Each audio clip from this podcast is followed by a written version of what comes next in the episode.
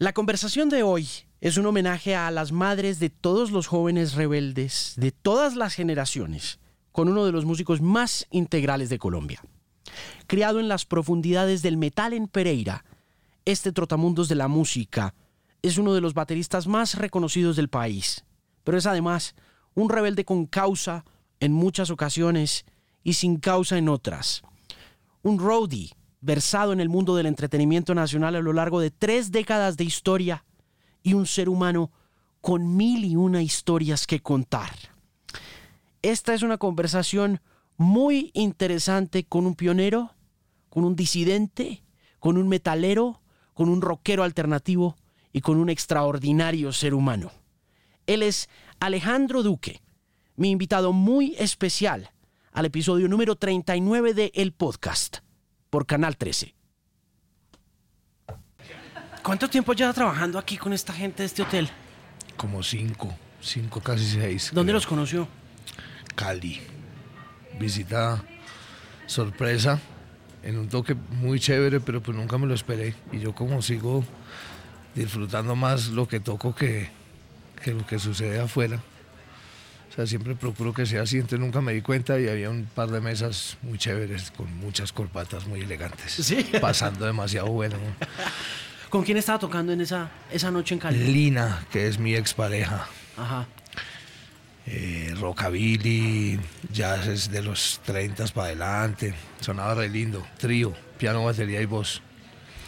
Entonces fue muy sorpresivo, estaban, pero ya estaban todas esas corbatas todas chorreadas, con todos despelucados ahí. tío. Está suelto todo. Todo, ya lo habíamos logrado. Y, y me dijeron que en un tiempo iban a saber, eh, que yo iba a saber de ellos. A mí se me olvidó con el tiempo. Y efectivamente llamaron y montamos una plataforma linda que ya lleva cinco años exactos. Ah, En este y en el Marriott Bogotá, que es el de la 26. Sí. Y toca gente al mediodía y en la noche todos los días de la vida. Festivos, domingos, sábados, 31 primero, 24, todo el tiempo. ¿Y usted organiza todo? Sí. O sea, la curaduría la hace usted. la programación, todo, buscar a la gente, recibir todo el tiempo propuestas eh, y coordinar cosas pues con las, con las situaciones que se presentan en el hotel. Eh, y ya es un parche grandotote, re lindo. Bas- DJs también, Eh, Está en la nómina entonces. sí. Lo logré. ¿Y mm, cómo está eso? ¿Cómo está el teniendo tanta cercanía con la música en vivo en Bogotá? ¿Cómo la ve? ¿Cómo la siente? Porque si está curando, si está organizando, si está recibiendo. Me pareció curioso porque yo me morí de hambre como media vida, o de pronto un poco más, por ser un rocker tradicional. Me pareció que valía la pena, me pareció no. Me sigue pareciendo que vale la pena dar la vida por esto. Por esto en general, por lo que uno ame. Pero pues como esto es lo que yo amo, se me hace fácil. Entonces me ha tocado aguantar las, las duras, las maduras y las podridas también. sí. Em, pero hubo un par de restaurantes que generaron una movida desde hace 10 años aprox, que me pareció muy curiosa y es porque eh, una convergencia muy loca entre mucha gente que llevaba haciendo música toda la vida, con muchas dificultades aún para llegar a final de mes y poder cumplir con sus responsabilidades básicas de padre de familia, de pareja, de, de, en fin, eh, estudios y cosas de estas que, mm, que me pareció muy loco porque empezamos a descubrir que podíamos hacer unos billetes que nos podían hacer llegar a final de mes arriesgándonos un montón y eso me dio como esas, eh, ¿cómo se llama eso? Como una efervescencia. Eh, me parecía muy loco yo pretender tocar jazz de los 30 a un volumen Moderado. moderado, en el cual la gente pudiera conversar a dos metros míos. Si siempre uno dice el duque y la gente hace... "Oh". Todo el mundo se imagina destruir, llamas, eh, Pero es porque usted empezó por ahí, ¿o no? y sigo ahí. Pero justamente me di cuenta que de los pocos retos que no me había puesto era ese. Y cuando alguien me lo quiso imponer, yo me sacudí y dije, no, no quiero. ¿Quién le quiso imponer eso? Ah, un par de momentos. Sí. Duquecito, vení, no, más que... Más suavecito. que Sí, pero, pero, pero entonces descubrí que, que, que esa suavidad más que ablandarse, es, es presión y descompresión. Uno puede sonar igual de poderoso tocando a mucho menos volumen. Entonces me tuve que poner a esforzarme a tocar músicas que no había tocado y me pareció un ejercicio divertidísimo, estaba súper enamorado, nos iba re bien.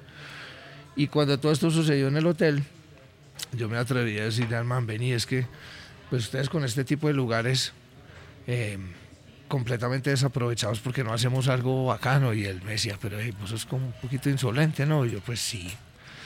Sí, porque es que usted tiene un lugar donde básicamente si yo me paro afuera, yo no entro.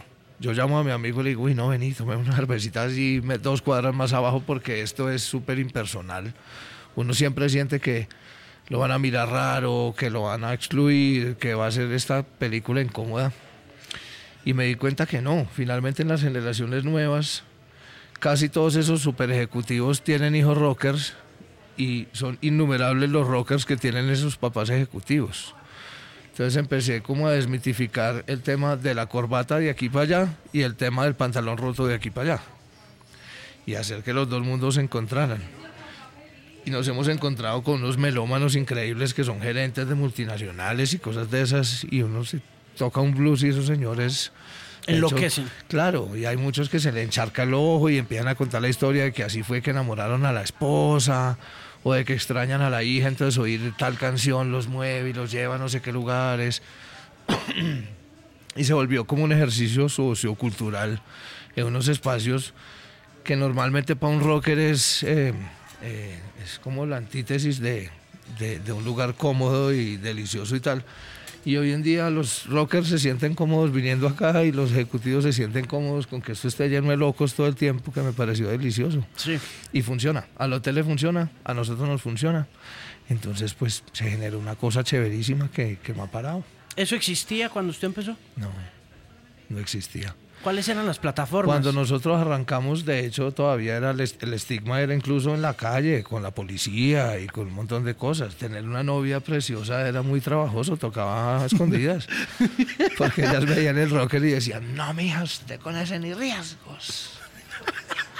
No importaba si uno era de buena familia, si era educado, si era chévere, si era súper correcto. No, no, no, no, no, no, no, no, usted está tatuado y usted se viste así y usted es esto y para donde me movía, que me movía muy fácil con el metal y con el hardcore, iba y volvía todo el tiempo. Medellín, Cali.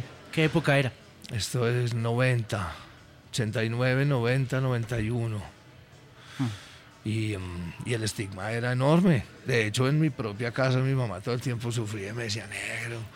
Pero vení yo que me esforcé, hombre, para que me quedaras bien bonito y vos todo el tiempo buscando cómo hacerte más feo, negro. No es necesario porque para ellas era muy loco que uno quisiera ponerse una bota grulla. Ellas decían, pero, pero si usted, si, pues usted puede no hacerlo, ¿por qué querés hacerlo tanto? Yo le decía, porque es que los obreros, porque es que la gente, porque es que el barrio, porque... Y me decía, listo, negro, así todo bien. ¿Y dónde salió esa rebeldía? ¿Por qué, fue, ¿Por qué fue así desde tan pelado? Yo creo que, yo creo que básicamente la ignorancia. Afortunadamente en una familia muy culta, de gente muy preciosa, muy instruida y muy educada. Eh, pero esa cosa briosa, ellos como que trataron fue de canalizarla y no de, no de cortarla, ni de coartarla, ni de tal, que eso es lo que yo más agradezco. Ella me decía, no, todo bien, hágale cuando usted se estrelle, viene y se sienta acá y conversamos. Usted me argumenta, yo le cuento y entre los dos vamos viendo. Y me fue criando y educando a no, como, a no tragar entero y a no muchas cosas, pero, pero siempre buscando la equidad, buscando la justicia, buscando... Pero pues con esa cosa briosa de, también de la ignorancia, yo empecé a pelear con mi propia familia por las, por las posibilidades que tenía. De hecho, por ahí hay un letrerito que dice que si mis derechos no son iguales a los del otro, no dejan de ser derechos y no se convierten en privilegios. Yo me sentía lleno de privilegios cuando tenía a mi lado en el salón, era futbolista, entonces desde el principio pues la cosa colectiva era, fue muy importante para mí. El equipo. Claro, entonces tenía compañeros del colegio eh, de estrato triple cero que los amaba profundamente y me parecían brillantes y me parecían necesarios para una sociedad y para un momento histórico y para muchas cosas y simplemente se desmayaban en el descanso con el sol porque no habían desayunado. Y en el fútbol lo mismo, grandes lumbreras que uno decía, este man va a ser selección Colombia si sigue así.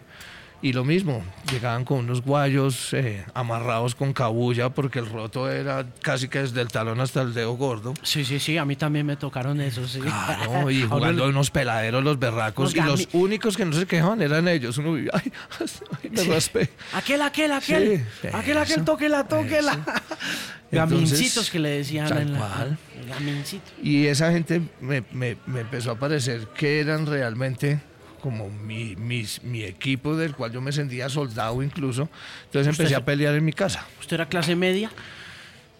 ¿Clase media, clase alta? Sí, pues es que realmente la clase alta del país siempre ha estado tan lejos de todo el resto y la clase media eh, que venía surgiendo, sí, sí, yo me considero de ahí.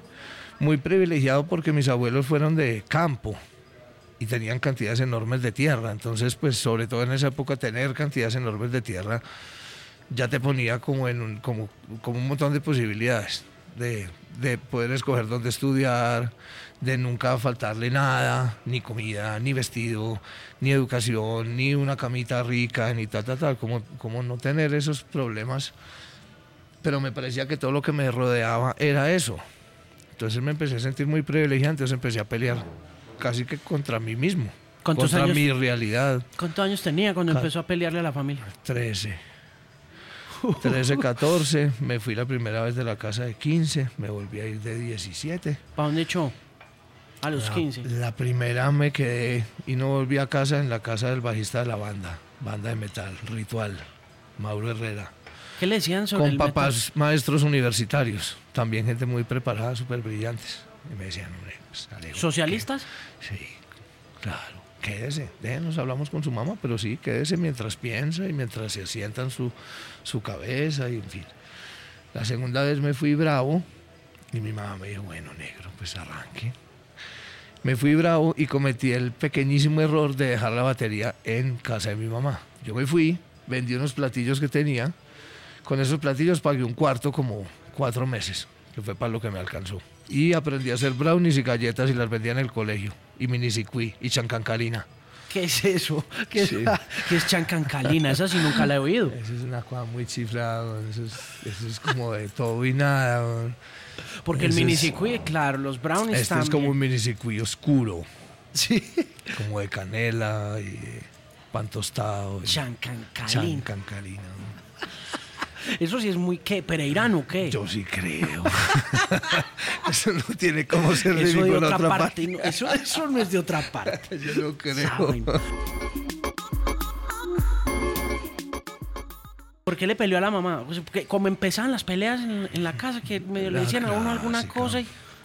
Y yo era como por todos los lados. Ella insistía entonces en que tenía que acompañarlo a misa el domingo. Y jodió tanto y peleamos tanto con eso hasta que mi abuela le dijo, pero mija, quién sabe si él tenga una relación distinta, hombre, con mi Diosito, no lo jodas más. Y ella decía, no, porque mi mamá era el amor de la vida. O sea, esas señoras que uno conoce, ya como que se derrite, una gordita preciosa, pero estricta eh, y, y locamente inteligente. Entonces ahí tocaba argumentar y si algo flojeaba, ella lo cogía y plum. Entonces mis abuelos me defendían y me decían, ay, pero el muchacho es bueno, hombre, no lo jodas tanto. Pero, pero entonces había esta confrontación. Mi hermana se había venido para Bogotá a estudiar desde, pues, desde que se graduó, entonces mi mamá y yo solos, sin papá. Entonces ese guerrero, pues para ella muy trabajoso. Y uno chiquito vuelve y juega, uno, uno casi que no ve más allá de la nariz. Entonces pues sí la maltraté un montón. Y me tocó abrirme camino hasta que me dijo, listo, yo le creo en todo y lo voy a apoyar en todo. Así me destruya la vida. Entonces hagamos una cosa, usted hágale y yo le creo. Pero me hace el favor y me argumenta, me demuestra.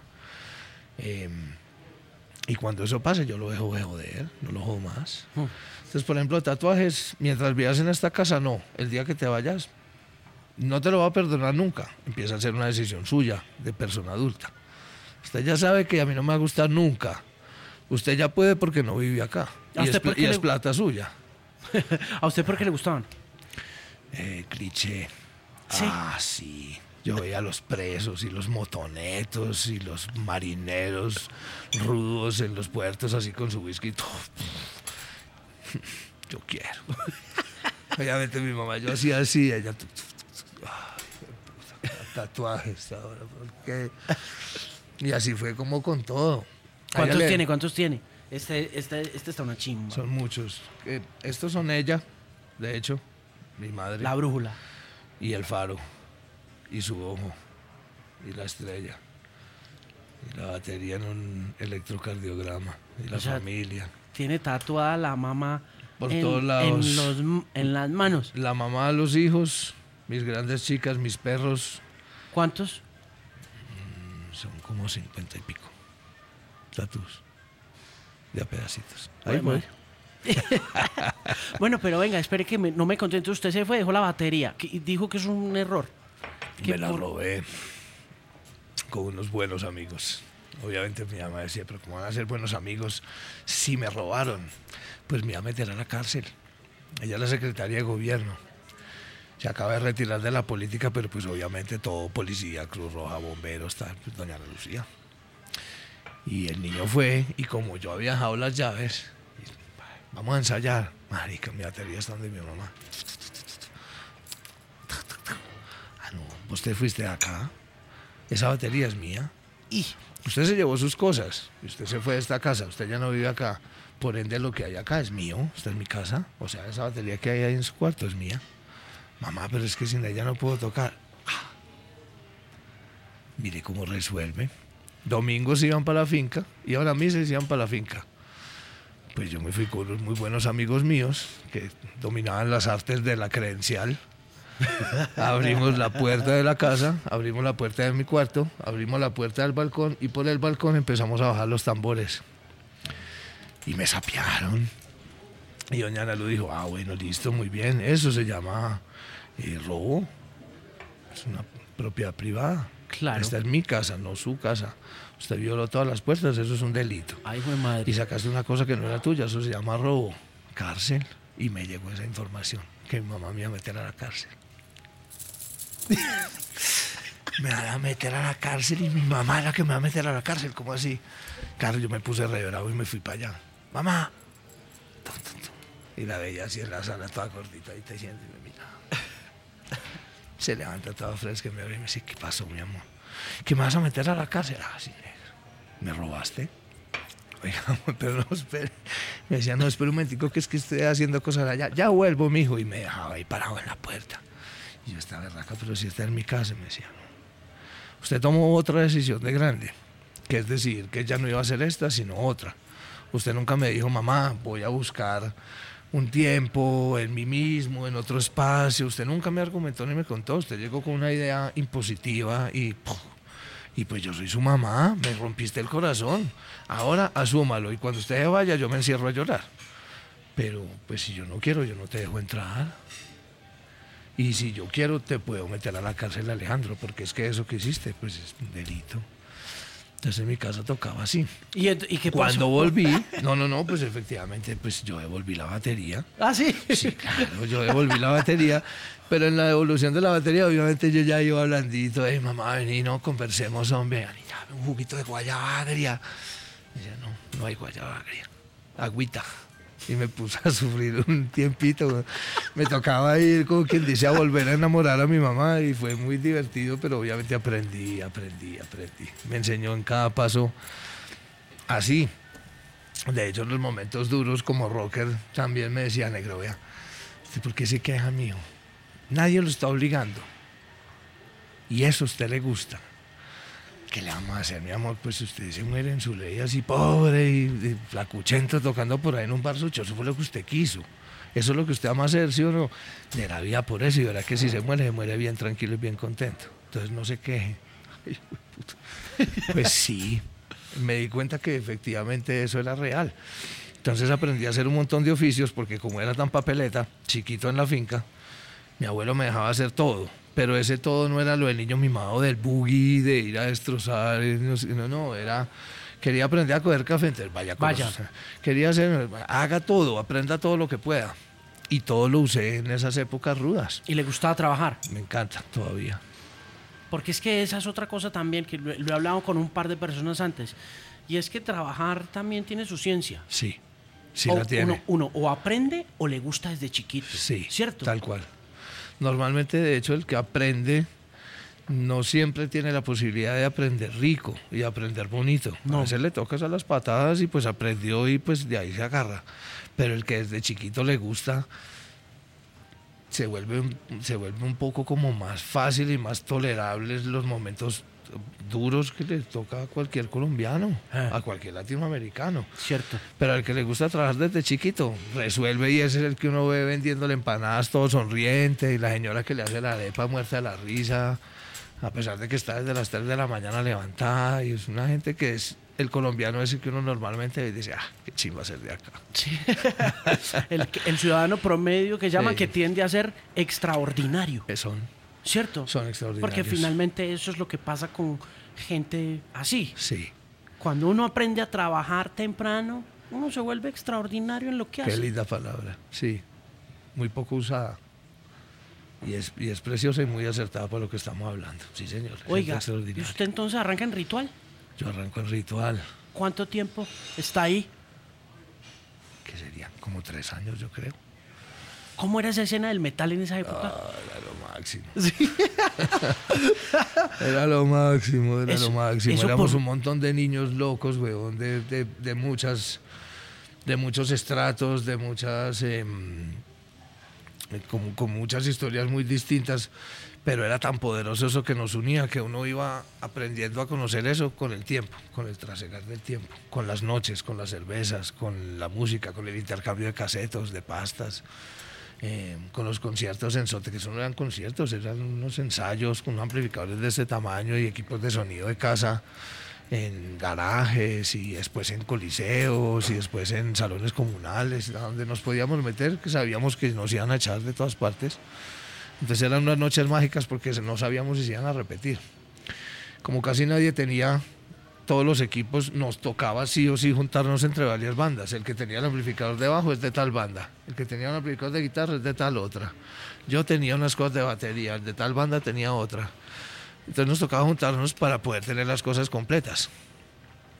Entonces... Comunitaria. se- sí. Recomunitaria la vuelta. Y eso se empezó a volver una cosa muy bacana porque en esa época que había rencillas tan fuertes entre el punk, el metal, el no sé qué, pues aquí tocaban juntos, no había de otra. Entonces el, el primo del que tiene el amplificador de abajo tiene una banda pero de punk, hay que dejarlo tocar porque resulta que el man es el que tiene el hi-hat. Y entonces empezamos a tocar entre todos y, y creamos una generación de amigos muy poderosa en una ciudad muy poderosa. En esa época, de hecho, si uno la rompía en Pereira, se volvía grande en el metal nacional de una. Si no, es que le faltaba todavía. Entonces en Pereira siempre estaban todas, todas, las caleñas, las bogotanas y las paisas. ¿Por Eh, qué? Eran lo de, lo- las que más. ¿Qué era? Armenia también. Y era unas ganas de, de- de romper, de descubrir, de decir, de protestar. Era una cosa muy loca. Todos teníamos entre 14 y 17 años. Los grandes, grandes tenían 18, 19, 20, que eran además contados con los dedos. Masacre, reencarnación. eh, yo no me acuerdo quién más. El resto todos éramos niños, todos. Equimosis se crió, Amén, eh, Lluvia Negra, eh, Darat. Mm, Los otros grandes eran Tránsito Libre, Pereira, y estaba esta onda hard rock, que era eso, Tránsito Libre, Pereira, Cronos de Cali. Cronos de Cali, Kraken de Medellín, y aquí habían varias, pero era un rock más, más suavezón. Sí. Eh, esos eran los grandes, y yo me metí con los grandes por cosas de estas, de estas colombianadas. Y es que eh, por su trabajo el baterista de Tránsito Libre eh, tuvo un accidente y me llamaron a que yo tocara para reemplazar al man un tiempito. Entonces me, me acerqué a los grandes y esos grandes pues me acercó a los grandes de Medellín, de Cali y tal. Entonces empecé a pasar de generación en generación siendo muy chiquito, eh, de 16, 17, pero ya estaba con los de 25, 28, 30. ¿eh? Y así sigo, así llegué a Bogotá, yo llegué a Bogotá de 18 recién cumplidos y a los tres meses ya estaba tocando en festivales de guitarristas que eran Ernie Becerra, Sergio Solano, todos los grandes, Alexis Restrepo, todos los grandes, y era muy bacano porque me recibieron re lindo.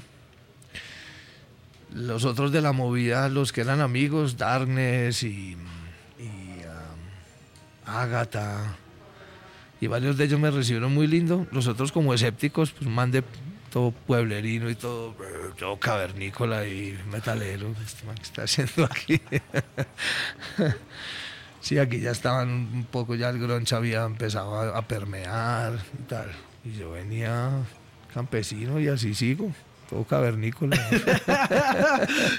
Sigue campesino y, y sigue metalero también. Hasta el final. Hasta- Y, hardcore- y hardcoreero, y punkero, y reguecero.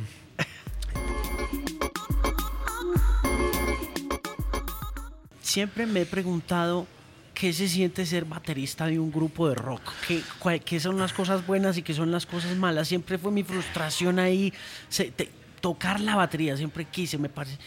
Lo que hace, lo que produce en el corazón. Es una nota porque, porque con los años también me di cuenta que esa pregunta solamente la podemos contestar o un baterista o un arquero de un equipo de fútbol. Ah, sí. Hacemos lo mismo. Hacemos exactamente lo mismo. Y yo era arquero, a eso me dedicaba. Ya Deportivo Pereira, Preselección Colombia, toda la película. ¿Y qué pasó? Ah, dije que no, que muchas gracias. Que, No. ya que yo me iba a dedicar a tocar batería y mi mamá casi le da un infarto porque ella era directora técnica y social de- del Pereira y toda la cosa. Y yo dije, no, mami, no. Ah, yo voy a colgar los guayos literalmente, me voy a dedicar a tocar batería. Negro, por Dios. Esa fue la última vez que me hizo así. Negro, por Dios. No, no. Pensalo. Y le decía, mamita, es que vea, es bien simple. Los señores amigos que conocemos, que son un par de arqueros muy famosos, están ya retirados, tienen tres restaurantes, una super esposa así mona, tan despamparante, y la cosa y tal, y unos carros muy blancos y con cojinerías de cuero, y eso, a mí no me gusta. Entonces, ese señor tiene 42 años y llevan esa ya como 6. Y por esos días yo no era muy Rolling Stones. En ese instante estaba, de hecho, afortunadamente más eh, Judas Priest y, y ya estaba metiéndome en Destruction, Sodom, Slayer, Bruno. Pero vi un- una película, además VHS, toda vuelta nada, eh, de un especial de los Stones. Y como Charlie Watts es, es, es Charlie Watts hace como 500 años. ese es como señor está embalsamado. Sí, exacto, el señor de dormir en formol, una Sí. pijamita así de formol, una cosa así. Pero yo lo miré, yo decía, ese señor tiene como 300 años y toca con muchas ganas y está muy parchado. Es una cosa muy miedosa oír. Yo la otra vez estaba oyendo un disco de hace como cuatro años. Yo decía, pero tiene que ser otro baterista. Sí, sí, Tiene que ser otro, sí. no puede ser ese viejito. No puede ser ese viejito y uno se pone a ver y sí. Y los viejitos casi todos hasta que se mueren están activos, todos. El de Fleetwood Mac, pues el de Cream se acaba de morir hace nada. Claro, Baker. Pero es un montón de viejos que, que, que decidieron y siempre que... son jodidos. Siempre. Keith Sí, Moon, todos. Ginger Baker. Phil Rude, sí, sí. mm.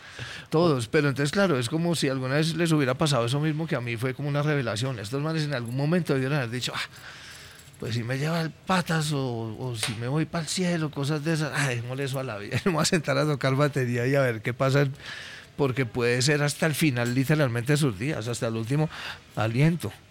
Mientras que jugando fútbol no me iba a pasar. Claro, eso es hasta los 30 ya. Tan, pum, se acabó, listo, hey, bacano, fuiste increíble, tin, chao, permiso, el que sigue. Y yo decía, ah, no, madre, que yo no quiero eso para mí. No, no, no, prefiero un muerto sentado en la batería que, que aquí todo desahuciado de 35 años. Y lo mismo, la vieja lo entendió, y lo entendió porque eran tantas las ganas que yo nunca paré, y nunca paré, y nunca paré. Entonces seguía aprendiendo a hacer oficios con el tiempo, porque entonces no me daba plata el rock and roll, no esto, no sé qué, ¿cómo voy a vivir? No, pues lo que sea a cuidar perros, a servir mesa. Entonces me volví bartender, me volví mesero, me volví jockey, me volví eh, administrador, me- todo lo que tuviera que hacer. Eh, cuidaba parqueaderos, lavaba carros, he hecho de todo. ¿Dónde, dónde cuida para poder parqueaderos? seguir tocando. Yo vivía en un parqueadero precioso que, que hasta el sol de hoy, cada vez que piso Medellín, voy a verlo. Si no, si no entro al bar o si no veo al dueño, que es como un padre para mí, que es Hernán, voy, me doy la caminadita por el parqueadero y vuelvo y salgo y sigo caminando. Sobre la 10, en un bar que se llama Berlín. El dueño de ese lugar me Ah, dijo, ¿sí? Duquesito, usted no tiene dónde vivir, parce. Yo lo único que puedo hacer es abrirle la puerta al bar. Mire a ver a dónde se encaleta seis días amaneciendo adherido a un sofá de cuero vuelto mierda que había en uno de los patios. Estaba con el calor y tal, una amanecía así todo pegado. Yo, no, aquí no es. Para el bus del DJ, cuatro días y ya las pulgas me tenían azotado. Yo, no, aquí tampoco es. Y llegó diciembre y ese señor es el que hace los pesebres maravillosos, o hacía, yo no sé, ahora, pero en los centros comerciales y esas cosas que son los pesebres gigantes preciosos. Y el del bar era muy chévere. Y yo me di cuenta que detrás del pesebre cabía un, una sillita que yo creo que en esa época universitaria todo el mundo tuvo, que las vendían en Bima y es una espuma que se dobla para acá y queda un asientico y uno la desdobla y es una camita. Me cabía exacta y yo, Aquí fue. Hernán, vamos a vivir ahí. Me dice, ¿te vas a, a vivir al pesebre? Sí. Ah, bueno, listo, todo bien, yo no lo desarmo. Pues el pesebre estuvo armado como seis meses. Vivía en el parqueadero, entonces cuidaba el parqueadero, entonces cuidaba al perro, entonces lavaba carros, Claro. servía mesas, re- recibía de la cerveza. Integral, integral. Claro, músico integral. Qué lindo eso. Marina, acabo de encontrar una. pues, músico integral realmente es ese. ¿verdad? Músico integral con todas las de la ley.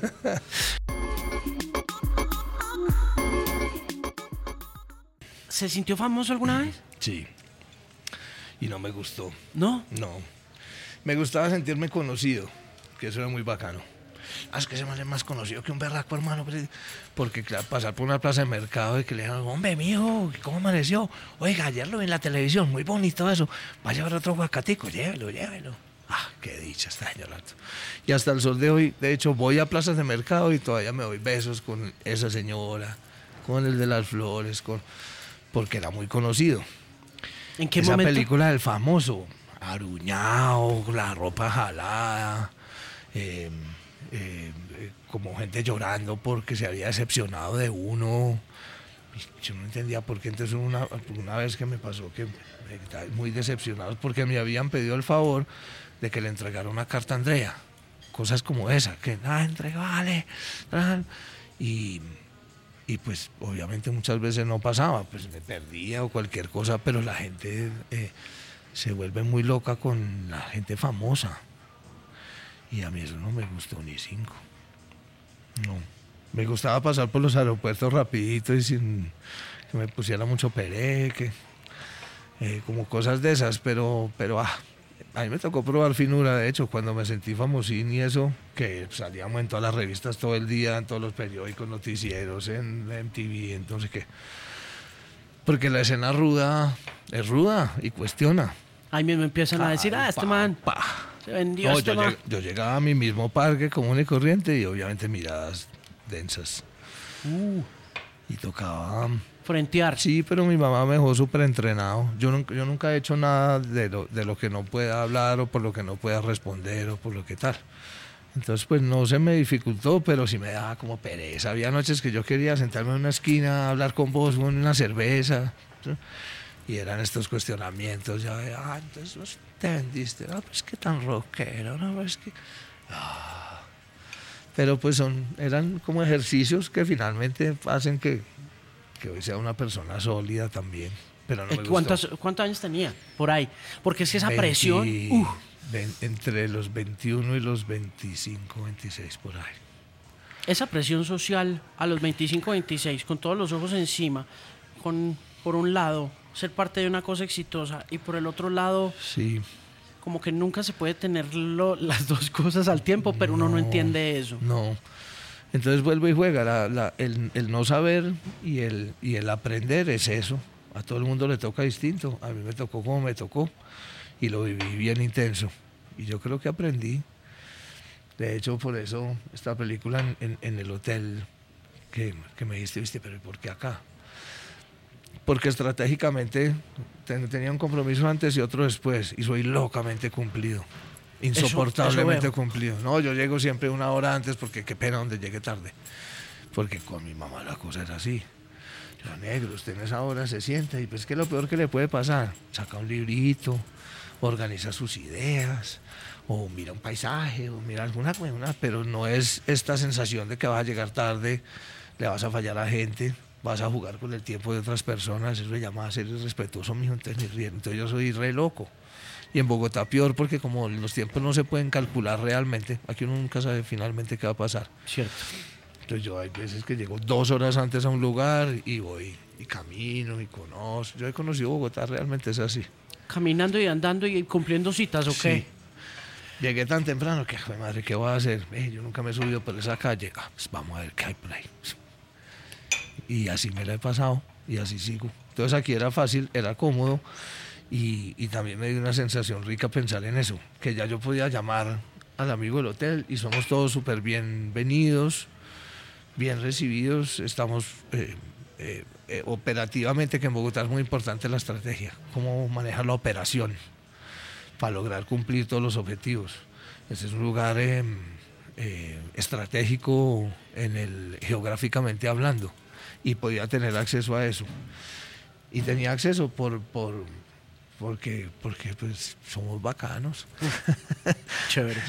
Y porque, y, bueno, y me decía también pues que tenía vueltas que hacer, tenía unas vueltas para hacer. y, eh, un- ¿Cómo fue que me dijo? No, eh, hice unas vueltas y tengo Claro. unas vueltas para hacer.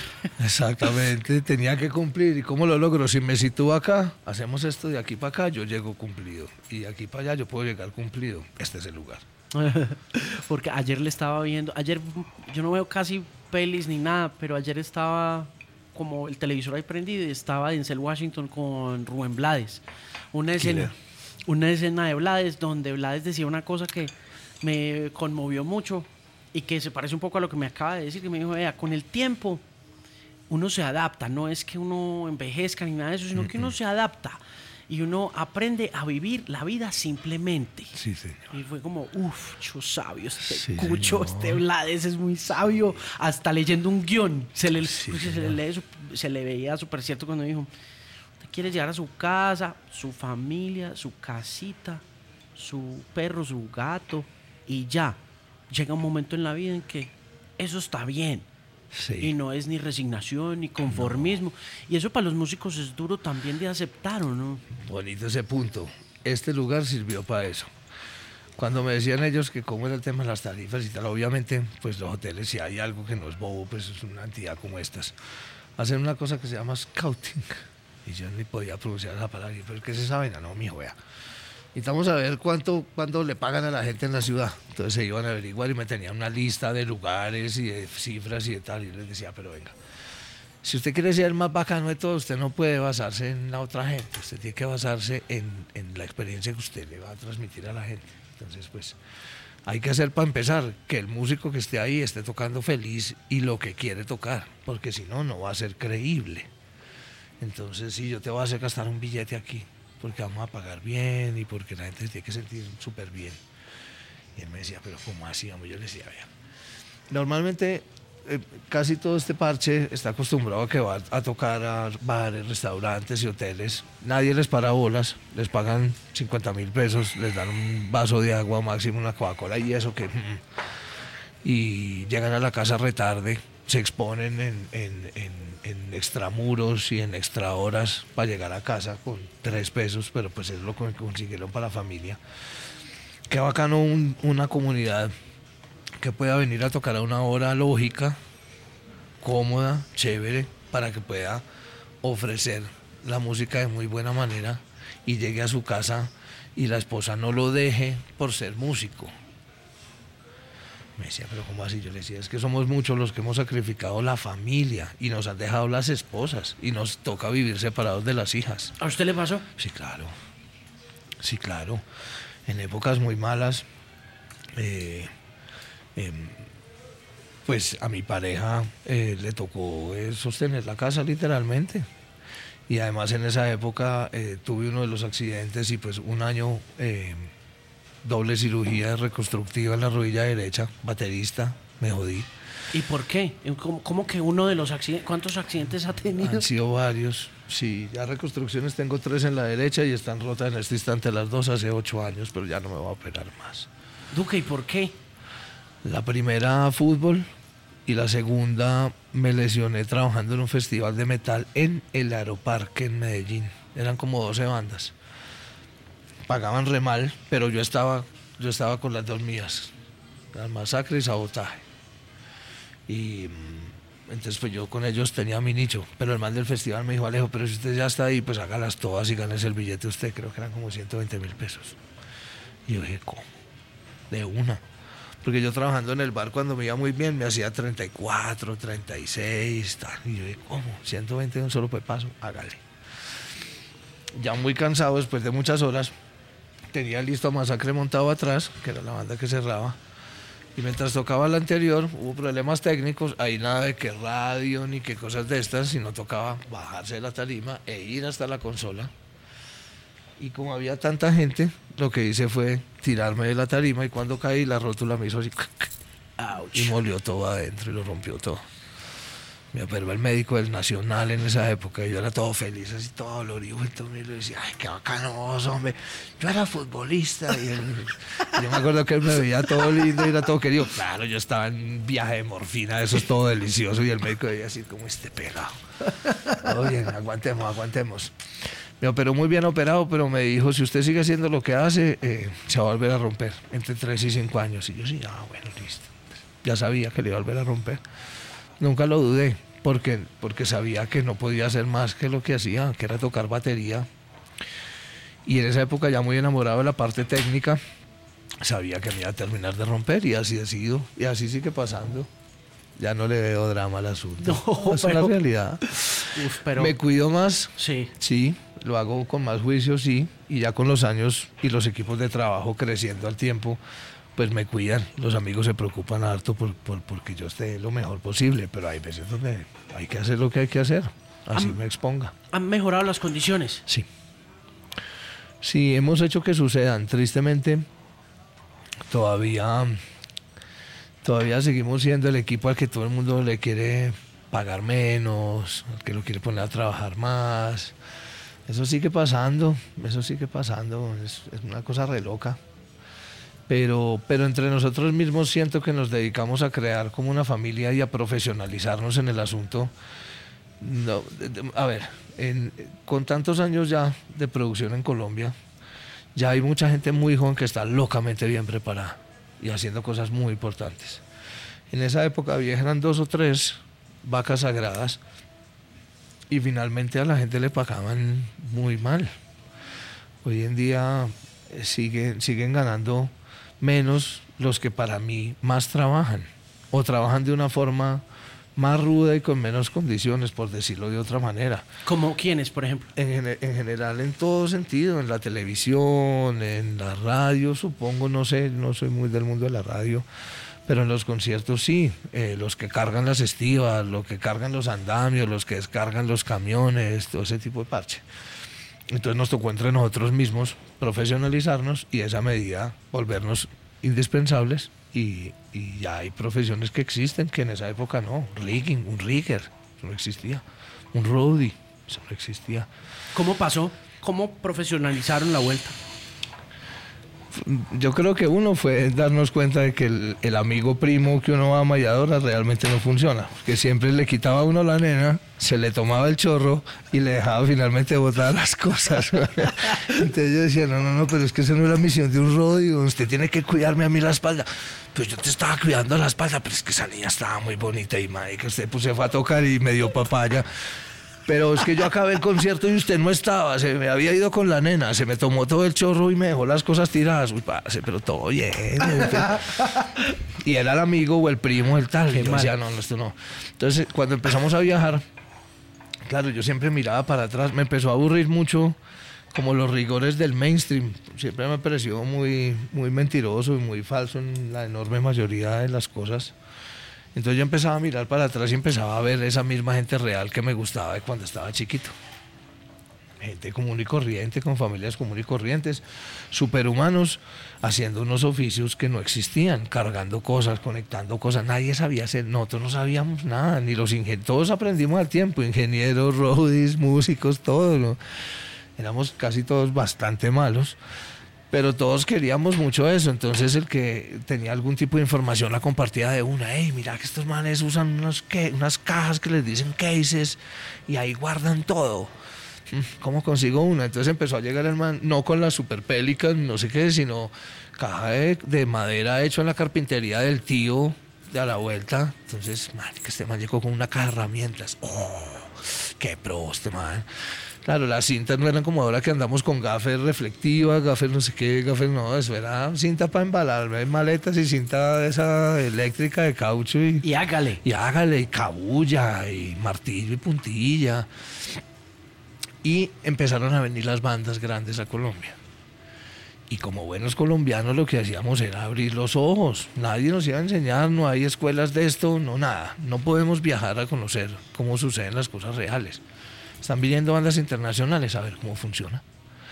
Y gente que en esa época, yo me acuerdo, sentado en la batería tocando con los atercios, por ejemplo, mirando cómo tres pelados descargaban un camión de un sonido, cables, cabinas. Y hoy en día han viajado el doble de países que yo. Y son unos super stage managers, o, son, productions managers, o cosas de estas.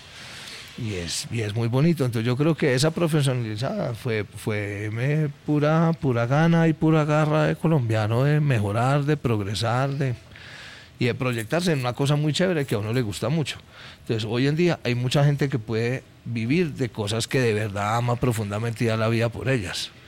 Entonces en el mundo del arte y en el mío particular, que es el de los conciertos y la música y el rock and roll, hay una enorme cantidad de personas así que son... Eh, esa palabra maravillosa que usaste ahorita, que son excepcionales. Sí, extraordinarios. Extraordinarios. Sí. Sí. Oiga, y volviendo a las chicas y a la familia y a, y a las mujeres que se van, eh, ¿cómo está hoy? ¿Está contento? Estoy contento, mío. Yo lo he visto muy contento. Sí. Y me parece, ¿sabe qué? La vi cantando el himno de Colombia en la embajada. Sí. En la embajada gringa. Yo no fui, Eh, Ave María. pero vi lo, fotos. lo hace una cosa. y Duque. había militares de esos llorando. Lo hace una cosa, Duque. Yo en mi vida. El, el himno siempre es una institución. Sí. Eh, que estemos aburridos o estemos contentos, haya ganado la selección, haya perdido. Sí, el himno es el himno. O sea, el himno es el himno acá en toda parte, Sí, ¿cierto? señor. Y uno pues siempre siente su cosita y le da su vaina.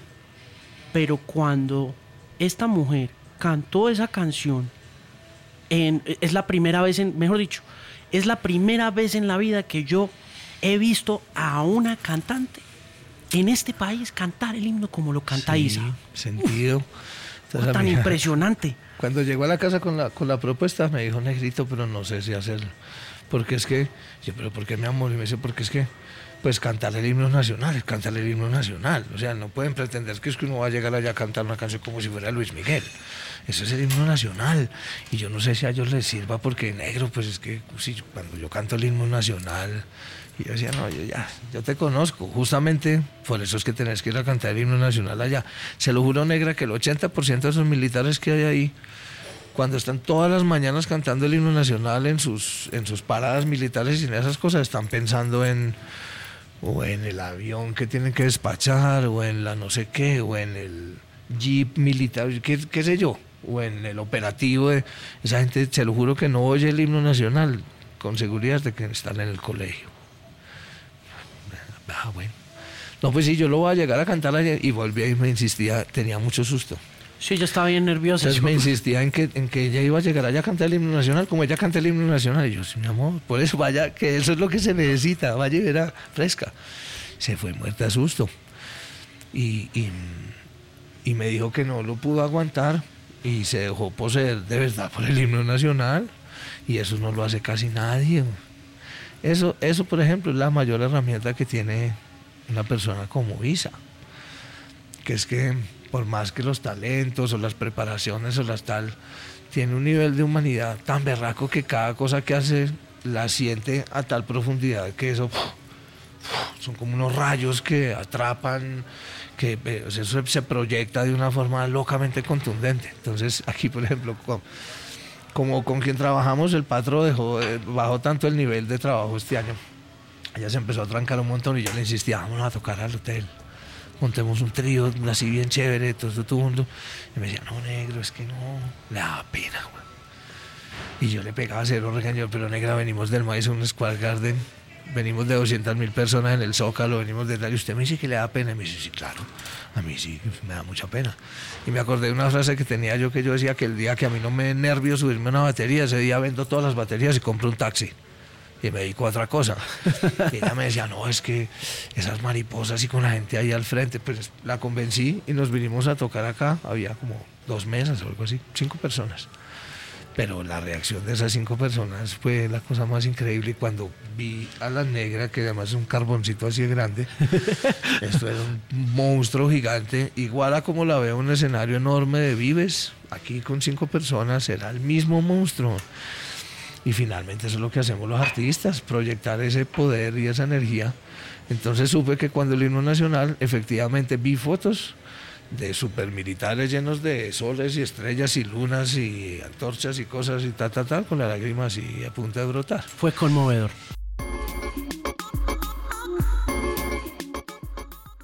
¿Cómo siente el país? Porque habiendo estado en tantas épocas, habiendo pertenecido a esas marginalidades que son tan comunitarias, habiendo guerreado, sufrido, peleado, ¿cómo siente el país?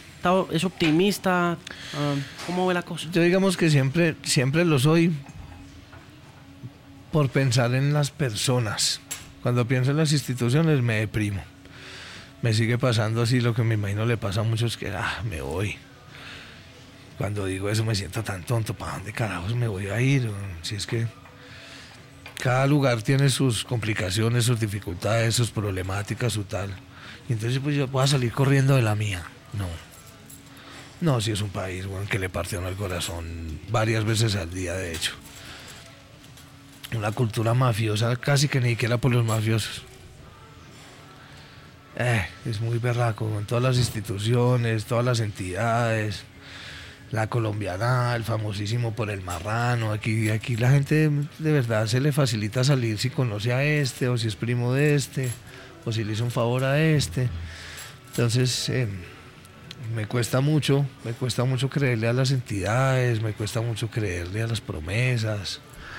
Entonces, por eso cada vez más rocker, porque de hecho hay mucha gente que ni siquiera es mala, pero por estar sentada en la silla que tiene le toca hacer o dejar de hacer unas cosas.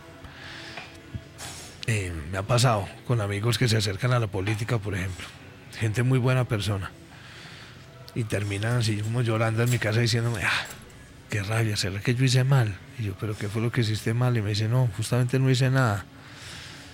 Hay gente que, que que se mete en unas bacalocas, que son unas maquinarias, es como un trapiche. Trapiche, usted el trapiche empieza a rodar, usted no lo puede parar. Cierto. Y hay unas maquinarias que funcionan de una forma que si usted quiere guarapo, pues usted tiene que meter la caña a ese trapiche, no es como usted se lo imaginaría, es a ese que ese es el que la machaca. Y, y me parece que eso es muy trabajoso de cambiar. colombiano es muy. En estos días, por ejemplo, fui a la premier de una película.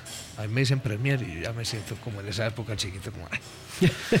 Pero era una película amiga, muy cercana, de buenos amigos, los escritores, muchos actores, papá, papá. Entonces fui y había una familia elegantísima. Yo conozco al señor, de hecho, elegantísima, político, eh, prestigioso y tal, con toda su familia.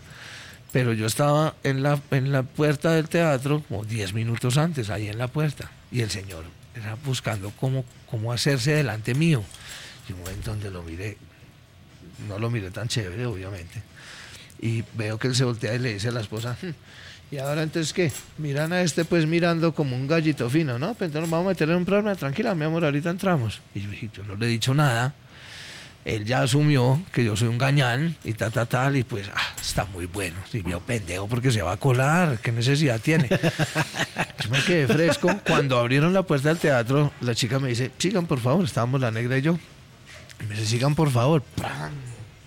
Y yo, el Señor con toda su familia. ah, bueno, viste, todo bien. Él no sabía, pero yo tenía una cosa como preferencial, que éramos muy cercanos a la película. el Señor entró y se quiso sentar a una silla. No, Señor, qué pena, usted se puede sentar acá. VIP. Y el VIP era usted. Entré despuésito, sí. Alejo, ven, tinto. Y el Señor me miraba así para arriba como este.